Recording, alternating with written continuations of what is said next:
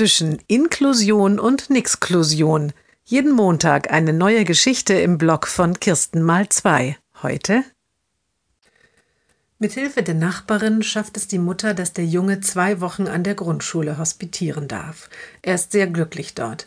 Jeden Tag setzt er sich sofort an seine Hausaufgaben. Und das, obwohl er gar keine Hausarbeiten kannte, erzählt die Mutter der Nachbarin. Doch dann die Nachricht, er sei nicht geeignet für die Grundschule, er brauche weiter die Förderung an der Sonderschule. Der Junge wird ganz krank, als er das hört. Muss ich da wieder hin? fragt er die Nachbarin. Das wollen wir doch mal sehen, antwortet diese kämpferisch. Sie verlangt beim Schulamt die Herausgabe des Gutachtens, vergeblich. Allerdings wird die Hospitation als Schulpraktikum verlängert. Immer wieder fragt die Mutter bei der Grundschullehrerin nach, wie sich der Junge so macht. Am Anfang hält sich diese sehr bedeckt, doch dann sagt sie, seine Leistungen liegen im oberen Drittel der Klasse.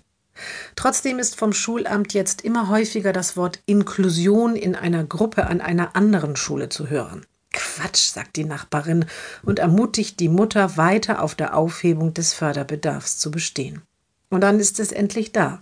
Das Schreiben, in dem das Schulamt dem Jungen eine erfolgreiche Zeit an der Grundschule wünscht. Die Mutter stößt mit der Nachbarin und einem Glas Sekt an. Das war ein langer Weg, seufzt sie.